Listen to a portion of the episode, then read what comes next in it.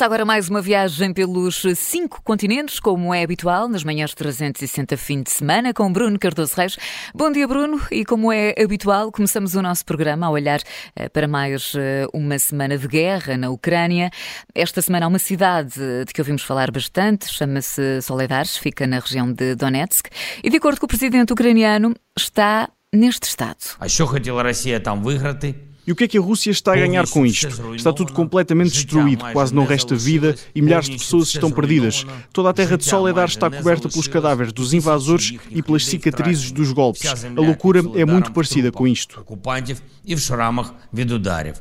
Ouvimos eh, Zelensky perguntar o que é que a Rússia está a ganhar com isto. Eh, Bruno, consegues responder? E se a Rússia até diz estar a ganhar, como se explica, ehm, que no meio o novo general para comandar esta invasão? Uh, olá, bom dia. Uh, sim, realmente é um paradoxo. Uh, um de vários paradoxos nessa, nessa nomeação do novo comandante. mas começando talvez por, por Soledar, em si mesma, de facto, é uma. Na verdade, não é uma, uma, cidade, nós diríamos talvez uma vila, tem à volta de 10 mil habitantes, portanto não tem grande importância. agora, a verdade é que é a primeira povoação que a Rússia consegue conquistar desde julho. Portanto, mesmo nesta zona do Donbass, que foi eh, precisamente desde o verão declarada a grande prioridade uh, russa, de facto os avanços têm sido mínimos e, obviamente, entretanto, a Rússia sofreu uh, alguns reveses importantes, nomeadamente a, a perda de Kherson.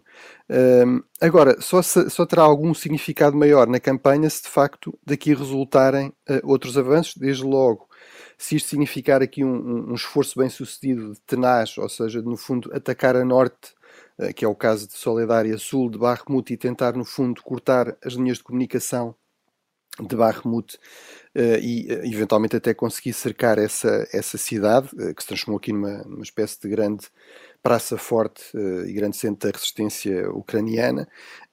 mesmo aí, mesmo a queda de Bakhmut em si mesmo não, não significará necessariamente um colapso da frente ucraniana. Sabemos que os ucranianos têm feito uh, trincheiras, uh, enfim, tem feito, uh, construído no fundo linhas defensivas em profundidade, inclusive entre Bakhmut e Soledar e, e, todas as outras cidades desta zona do Donbass que ainda estão nas suas mãos, nomeadamente Kramatorsk ou Sloviansk.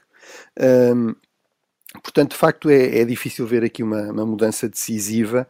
Uh, é interessante que os, o próprio Conselho do Presidente Zelensky veio referir-se a esta, esta zona de Barremut como uma espécie de Verdun, uh, que era uma referência que nós já tínhamos feito àquela grande batalha de desgaste de trincheira na Primeira Guerra Mundial. Ora, a verdade é que ainda hoje uh, os especialistas discutem uh, se alguém realmente ganhou a Batalha de Verdun.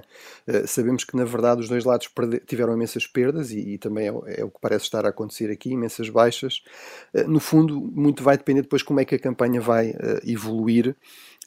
Se isto é de facto um sinal de uma maior capacidade de iniciativa russa. Há pelo menos sinais de facto os ucranianos estão a levar mais a sério a possibilidade de haver uma ofensiva russa, uh, nomeadamente a partir do norte, a partir da Bielorrússia. Já falámos aqui disso várias vezes, mas parece que essa hipótese está a ser vista de forma mais séria.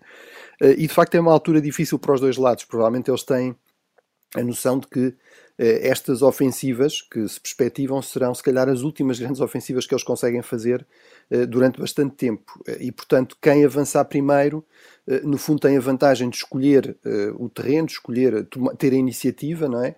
Por outro lado, também sabe que o outro lado, à partida, terá unidades de reserva preparadas para outras ofensivas, mas também podem ser utilizadas para contra-ataques, por exemplo. E, portanto, é de facto uma escolha difícil. Eh, isso explicará aqui esta substituição de comando do, do general Surovkin pelo, pelo general eh, Gerasimov, eh, esse eh, aspecto é realmente bastante invulgar. Por um lado, temos uma substituição, uma nova substituição no comando desta operação, já é a quarta ou a quinta, mesmo aí os especialistas também se dividem sobre quantos comandantes é que já houve, o que também revela alguma coisa do nível de confusão no comando russo, mas ele só estava há poucos meses no comando, há pouco mais de três meses, e não se pode propriamente dizer que tenha falhado redondamente, até em alguns aspectos, por exemplo, nestes ataques aéreos em profundidade numa retirada organizada de Kherson, eh, parecia estar a ter eh, alguns resultados. Portanto, é de facto estranho. É o segundo aspecto estranho é que é nomeado para comandar uma operação, no fundo para o comando conjunto de uma operação específica, o comandante do conjunto das Forças Armadas Russas. Ora, isso por regra não se faz e também não se percebe muito bem como é que ele vai conseguir acumular essas duas funções extremamente exigentes eh, sendo que eh, ele tem recebido muitas críticas, inclusive em relação a essa capacidade de comando conjunto das Forças Armadas. Portanto, eh, não se percebe muito bem a esse nível. As especulações que me parecem mais credíveis dizem que isto tem sobretudo aqui a ver com intrigas políticas e com estas crescentes disputas entre o grupo Wagner e as Forças Armadas. E, no fundo, a ideia seria que colocar o general, digamos, mais graduado eh, mais sénior, eh, poderia eventualmente melhorar a capacidade que ele teria de, de facto, exercer um comando conjunto. Também há muitas referências a dificuldades de coordenação entre a Força Aérea e as forças terrestres, entre várias unidades terrestres, mesmo dentro das forças regulares russas. E depois ainda temos, de facto, estas forças irregulares, os mercenários da Wagner, os chechenos, eh, e portanto que isso seria uma tentativa de controlar um pouco isso. Eu, francamente, duvido muito que isso tenha uh, grandes uh, efeitos e, em todo caso, uh, e terminava com este ponto, acho que isto pode ser aqui um sinal perigoso, que é, de facto, Putin está a ficar sem generais para nomear para estas funções claramente altamente desgastantes, e isso é, é de facto mau para, para os generais e para as Forças Armadas, mas também é mau para o próprio regime de Putin se os militares se convencerem que são aqui sistematicamente os, os bodes expiatórios do, das dificuldades de uma campanha que de facto é claramente uma iniciativa uhum. pessoal do Presidente Putin. Seguimos uh, para a América do Sul. Esta semana ficamos com uma impressão de déjà vu quando, quando olhamos para as, para as imagens do ataque às sedes do poder brasileiro. Uh, entretanto, Lula da Silva reuniu vários governantes e no final do encontro disse isto. Nós não vamos permitir que a democracia escape das nossas mãos, porque ela é a única chance da gente garantir esse povo humilde que vive na periferia, do meio da rua, consiga o direito de comer três vezes ao dia ou consiga, o direito de trabalhar. Bruno, como é que eh, olhaste para este episódio, ou estás a olhar, porque isto ainda vai uh, tendo mais uh, episódios, não é? Um, que parece, no fundo, tirada a papel químico do ataque ao Capitólio nos Estados Unidos.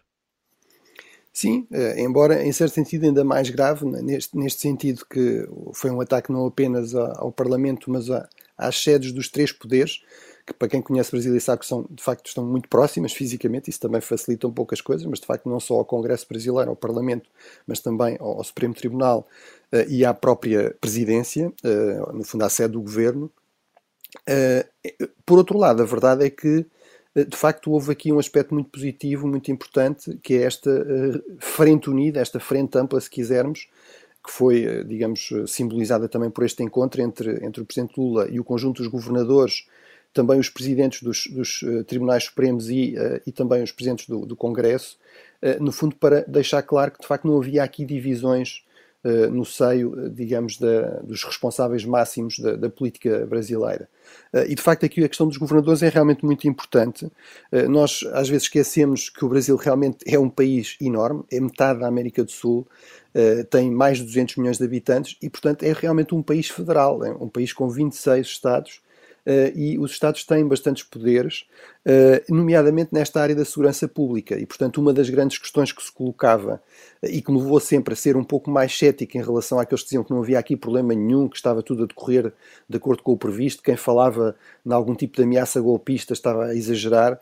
uma das questões que, de facto, um, me colocava problema, me suscitava dúvidas era como é que reagiria, nomeadamente, por exemplo, a Polícia Militar, não tanto as Forças Armadas, mas a Polícia Militar que no fundo seria, podíamos dizer que é uma espécie equivalente à nossa GNR, mas no fundo é, são as unidades policiais que têm também a função de controle de manifestações, de controle de motins, e que lá está, estão dependentes, mesmo na capital, mesmo no Distrito Federal, que é uma entidade híbrida, que tem atribuições de Estado e de município, eh, mesmo em Brasília, estão nas mãos de facto do, do governador, eh, e, e, portanto, e obviamente aí há, há, razões para pensar que houve aqui, eh, no mínimo, incompetência, mas eventualmente até cumplicidade ou complacência, pelo menos de alguns, e também ao nível do próprio governo do, do, do Distrito Federal.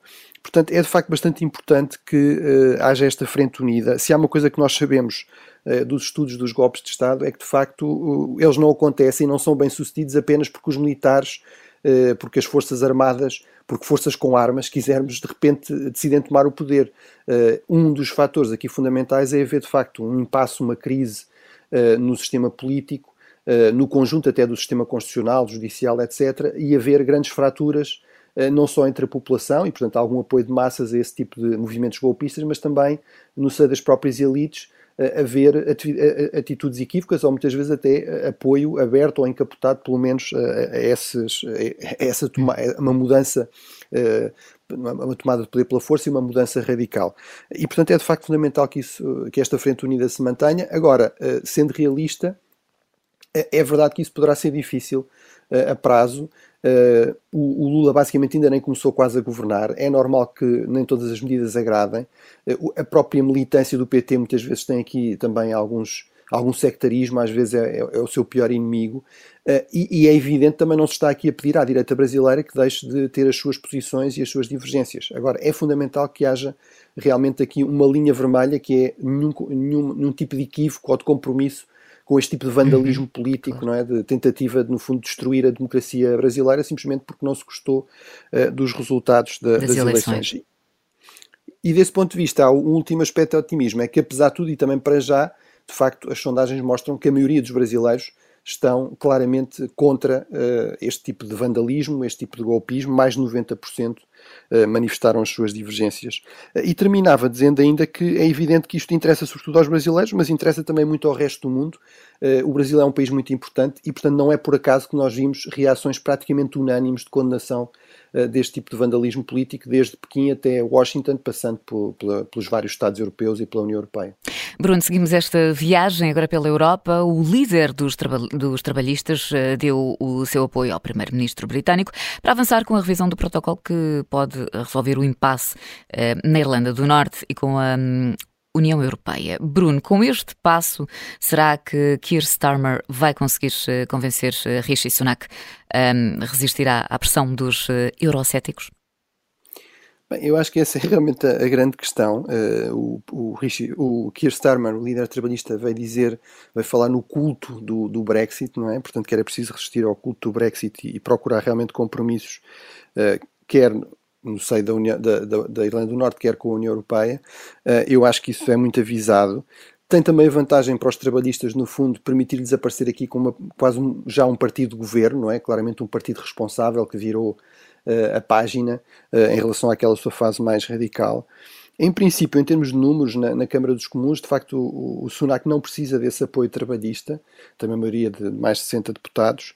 Uh, agora, realmente o grande problema que permanece é Rishi Sunak, obviamente, não quer partir o partido eh, e, portanto, eh, esse tem sido sempre o problema na gestão do Brexit por todos os sucessivos primeiros-ministros conservadores, que é como é que conseguem chegar a compromissos razoáveis quando sabem que tem uma facção de facto que parece fazer do Brexit e de um Brexit radical uma espécie de culto.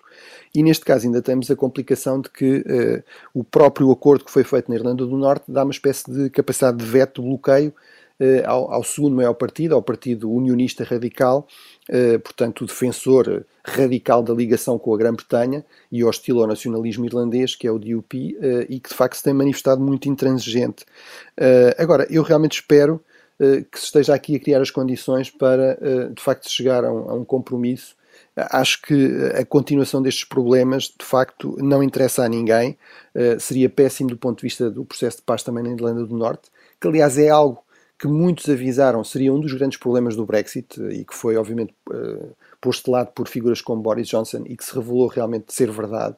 Uh, mas, de facto, seria péssimo, também em termos do contexto mais, mais regional e global até, vermos aqui uma crise séria, uma nova crise séria nas relações entre a União Europeia, entre a Irlanda e a Grã-Bretanha. Isso, neste momento, só interessava a, a alguém como o Sr. Putin. Na Ásia-Pacífico, a tensão entre as Coreias eh, está de regresso. A história mostra que os países que confiavam na falsa paz não se conseguiram sustentar e desapareceram. Aqueles que procuram a paz através da força continuam a existir. Esta é a voz do presidente da Coreia do Sul, eh, que fala pela primeira vez de armas nucleares para reagir ao arsenal um, ehm, e também à agressividade da Coreia do Norte. Bruno, como é que podemos ler estas palavras e este posicionamento?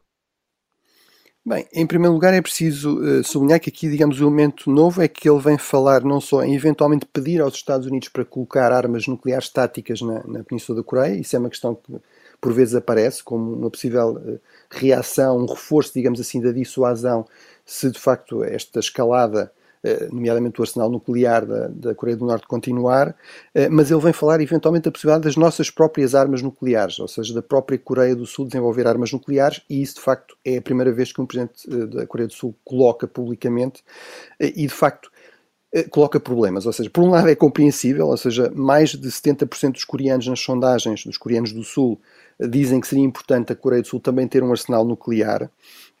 É evidente que há aqui, de facto, a questão da Coreia do Sul ser o pior vizinho possível do ponto de vista de, de um país que deseja paz e a segurança, portanto, uma monarquia comunista totalitária, sem qualquer tipo de escrutínio, eh, que basicamente precisa de, alimentar este belicismo constante para, para justificar também eh, uma terrível repressão e, e as terríveis condições de vida no país. Agora, aqui o problema é que eh, uma das formas de conter a Coreia do, do Norte, através, por exemplo, de sanções, é precisamente o argumento da não proliferação. Ora, a Coreia do Sul à partida é um signatário do Tratado de Não Proliferação, portanto não pode desenvolver armas nucleares. Eh, depois isto coloca problemas eh, nas relações, eh, inclusive com o Japão, que este presidente também mostrou vontade de reforçar. Obviamente, colocar-se a questão de saber, então o Japão também não deve desenvolver armas nucleares para, nomeadamente, conter a ameaça da Coreia do Norte, que em certo sentido ainda visa mais o Japão, digamos aqui o inimigo histórico colonial da Coreia do que até a Coreia do Sul, em certo sentido colocaria muitos problemas com a China, que, que, tem uma relação económica extremamente intensa com a Coreia do Sul e teria também formas de retaliar economicamente de forma bastante pesada, eh, e mesmo inclusive com, com os próprios Estados Unidos. Eh, portanto, veremos o que é que, o que é que, quais são aqui os desenvolvimentos. A minha, a minha impressão seria que provavelmente o Presidente Yuno vai esclarecer que de facto não se está a pensar nisso, eh, e que eventualmente seria sempre primeiro tudo conversado com os aliados, nomeadamente com os Estados Unidos, cujo de facto a garantia de segurança, o tratado defesa mútua de 1953 é o grande pilar da, da defesa e da segurança da Coreia eh, do Sul. Portanto, eu acho que provavelmente veremos aqui um esforço para conter alguns eventuais estragos destas declarações talvez menos pensadas do Presidente Yuno. Bruno, temos aqui um minuto para fechar e terminamos a nossa viagem de hoje em África, mais precisamente em Moçambique. Um vídeo que andou a circular parece mostrar soldados, eh, inclusive da África do Sul, eh, a atirar e a incendiar um cadáver eh, num monte de entulho. A Amnistia Internacional usou este vídeo como um exemplo de violações de direitos humanos no norte de Moçambique. Esta é, como diz a Amnistia, uma guerra esquecida, Bruno? Bem, eu acho que não será totalmente esquecida, uh, por exemplo, um país como Portugal, mas em grande parte sim, uh, mesmo em Moçambique, quer dizer, isto é no extremo norte de Moçambique, em Cabo Delgado, são 2 mil quilómetros de distância da capital, uh, e apesar de tudo, graças sobretudo à intervenção destas forças africanas, nomeadamente do Ruanda e da África do Sul, também é um esforço, digamos, de melhorar a eficácia das Forças Armadas moçambicanas, inclusive com uma missão de treino da União Europeia de facto a situação militar tem melhorado. E eu aqui eh, não temos de facto tempo, eu diria só duas coisas. Uma é, é, é verdade que este, este grupo islamista, jihadista, cometeu atrocidades terríveis contra a população civil, contra os soldados moçambicanos, um, e portanto, e é muito importante de facto conseguir controlar esta, esta ameaça, uh, que já causou, esta, esta, este levantamento armado já causou quase 4 mil mortos, mais de um milhão de deslocados, impediu um investimento eh, que seria o maior investimento em África no gás natural nesta região, que seria fundamental para o desenvolvimento de Moçambique. Agora, de facto, o segundo aspecto é, não pode evidentemente valer tudo, eh, é, é muito importante, mesmo do ponto de vista do sucesso deste tipo de campanhas de contra-guerrilha, conquistar as populações civis, conseguir separar as populações civis destes grupos, garantir que eles não os apoiam. Ora, não se consegue isso de facto com uh, atrocidades. E, portanto, teremos de ver se é um caso relativamente isolado, mas é muito importante que se investigue. Os sul-africanos já disseram que o fariam, esperemos que Moçambique também o faça. Muito bem. Bruno, hoje ficamos por aqui. Continuação de um ótimo sábado, bom fim de semana. Bruno Cardoso Reis e cinco continentes de regresso para a semana.